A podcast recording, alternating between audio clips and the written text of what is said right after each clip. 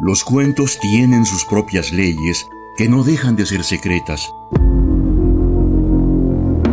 Leyes que al fin impone o descubre el mismo narrador para deleite de nosotros. Esto es lo que nos cuenta el cuento.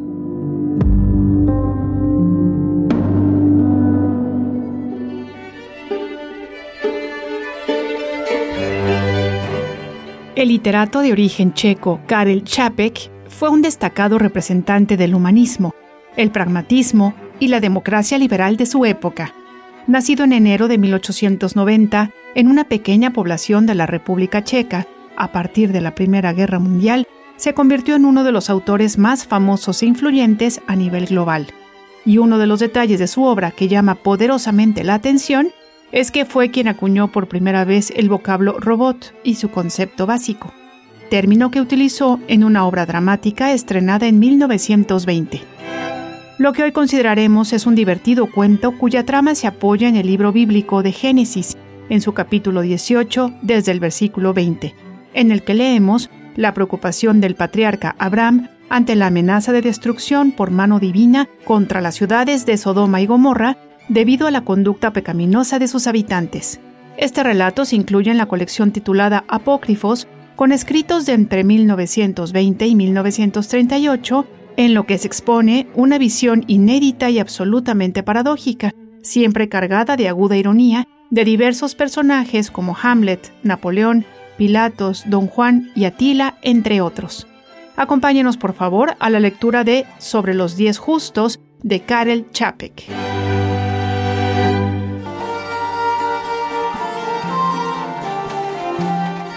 Y cuando volvió a su lugar, llamó a Abraham a su esposa Sara y le dijo, Oye, lo sé de muy buena tinta, pero nadie se debe enterar. El Señor ha decidido aniquilar a Sodoma y a Gomorra por sus pecados. Él mismo me lo ha dicho. Y dijo Sara, ¿lo ves? ¿No te lo dije yo hace tiempo? Cuando te contaba lo que allí ocurría, todavía los defendías y me gritabas, cállate y no te metas en nada. ¿A ti qué te importa? Ahora ya lo sabes, yo hace tiempo que decía que podíamos esperar algo parecido. Cuando hablé de eso con la mujer de Lot, le dije, Señora, ¿a dónde nos llevará todo esto? Y al cabo de un momento continuó, ¿qué te parece? ¿Aniquilará también el Señor a la mujer de Lot? Y Abraham replicó y dijo, de eso se trata precisamente. Si quieres que te diga, gracias a mi intercesión Jehová decidió perdonar a toda la ciudad si en ella encuentra 50 justos, pero yo le he hecho rebajar la cifra hasta 10, por eso te he llamado, para que juntos busquemos para el Señor los 10 justos. Y dijo Sara, has hecho muy bien, la mujer de Lot es amiga mía y Lot es hijo de tu hermano Arán. No es que yo diga que Lot sea un justo, ya sabes bien cómo instigaba a sus criados contra ti, eso hay que reconocerlo. Abraham, aquello no estuvo bien de su parte, desde luego, no es sincero con nosotros, pero es tu sobrino, aunque Arán no se haya portado contigo como debería haberlo hecho un hermano. En fin, esas son cuestiones de familia. Y continuó diciendo con ardor, Dile al Señor que no destruya a Sodoma. Yo soy así. No deseo mal a nadie. Me tiemblan las piernas. Solamente de pensar que pudiera perder la vida tanta gente. Ve y habla con el Señor para que tenga misericordia de nosotros todos.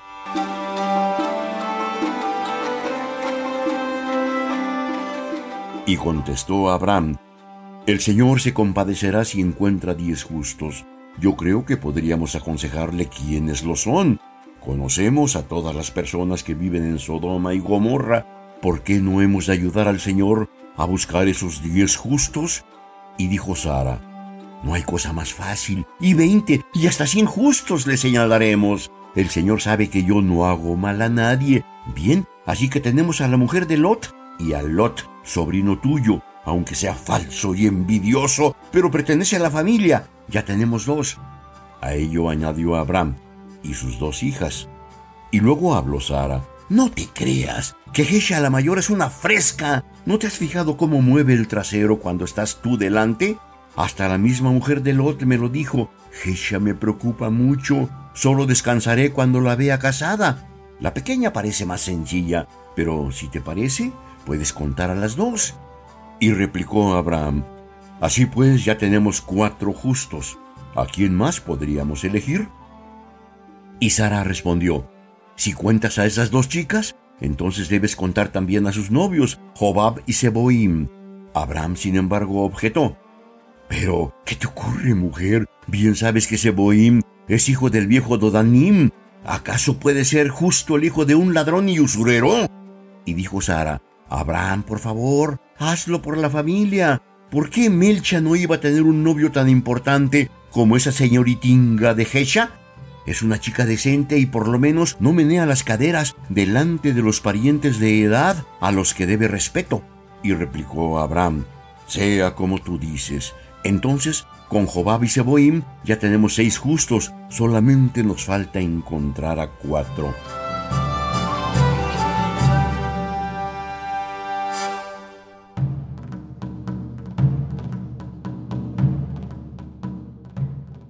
Dijo Sara, eso ya será fácil. Espera, ¿que otros justos quedan en Sodoma?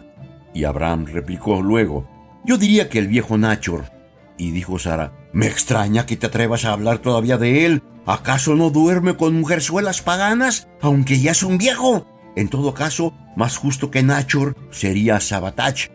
Aquí Abraham se llenó de indignación y dijo, Sabatach jura en falso y es un idólatra. No pidas de mí que se lo proponga el Señor entre los justos. En ese caso, mejor me parecerían el Modab o Eliab. A esto contestó Sara, para que sepas, Eliab comete adulterio con la mujer del Modab. Si el Modab valiera algo, mandaría a su mujer, a esa perdida, al lugar que le corresponde. Pero quizá podrías proponer a Naman, que no tiene culpa de esto porque está loco. Y respondió Abraham, a Naman no lo propongo, pero propondré a Melchiel. Y dijo Sara, si propones a Melchiel, no vuelvas a dirigirme la palabra en toda la vida. ¿Acaso no se burlaba de ti Melchiel, diciendo que no tenías hijos conmigo, sino con esa pérdida de Agar? Y Abraham luego dijo, no propondré a Melchiel. ¿Qué te parece? ¿Debería proponer entre los justos a Esrón o Jaelel? A lo que Sara respondió diciendo, Jaelel es un invertido y Esrom tiene relaciones con las prostitutas de Acaya. Y dijo Abraham, propongo a Efraín. Y Sara dijo, Efraín dice que es suya la llanura de Mamre, donde pasen nuestros rebaños. Abraham dijo luego, injusto es Efraín, propongo a Irama, hijo de Gesielob. Y respondió Sara, Airama es amigo de Melchiel, si quieres proponer a alguien, propona a Nadab. Y replicó Abraham, Nadab es un avaro, propongo a Amram, y Sara dijo, Amram quiso dormir con tu concubina Agar, no sé qué vería de particular en ella, mejor es Ariel. Y dijo Abraham, Ariel es un presumido, no puedo proponerle a Dios ningún payaso. ¿Qué te parece si le nombro a Namuel? No, tampoco Namuel vale la pena. No sé por qué tendría que ser precisamente Namuel. Sara después dijo, ¿qué tienes contra Namuel? Es verdad que es tonto, pero es muy piadoso. Y dijo Abraham, Así sea, Namuel será el séptimo justo.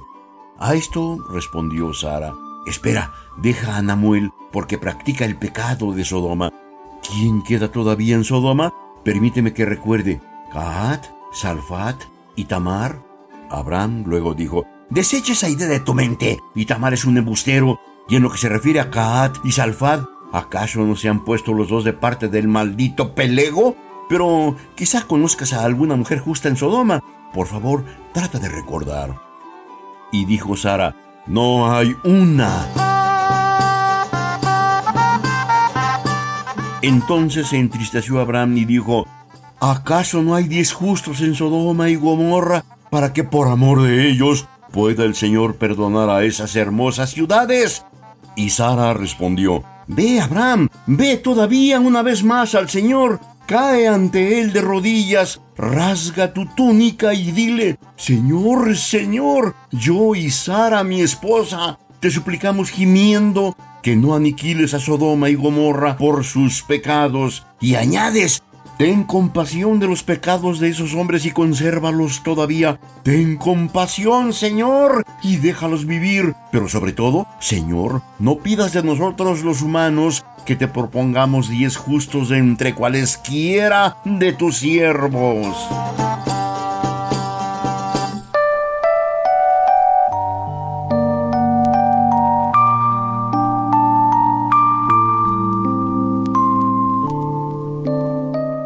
El genio sonorense Edmundo Valadez descubrió para los lectores latinoamericanos el trabajo de Karel Čapek en su célebre revista El Cuento. Originario de la región de Bohemia, Čapek fue uno de los grandes impulsores de la ciencia ficción y en sus novelas de madurez mostró una profunda preocupación por el avance de las ideas populistas en Europa, así como por el auge de los ideales autoritarios y antidemocráticos mientras que en sus novelas La fábrica del absoluto y Krakatit revela las amenazas del progreso técnico descontrolado. El encumbramiento del nazismo provocó en él una fuerte reacción, y en su novela La guerra de las salamandras de 1936 denunció los regímenes totalitarios y la carrera armamentista. Hemos dicho que fue quien estableció el concepto básico de la palabra robot, y debido a ello, a cada aniversario de su muerte, su tumba en la ciudad de Praga se ve adornada con miles de muñecos, robots en miniatura. Detalle que se ha establecido entre sus numerosos lectores como un compromiso no escrito.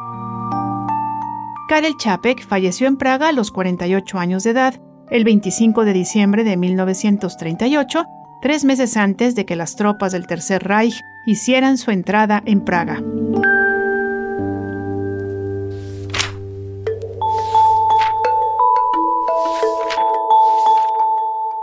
Los cuentos tienen sus propias leyes que no dejan de ser secretas. Leyes que al fin impone o descubre el mismo narrador para deleite de nosotros. Esto fue lo que nos cuenta el cuento, una realización de Ileana Quirós y Jorge Vázquez Pacheco.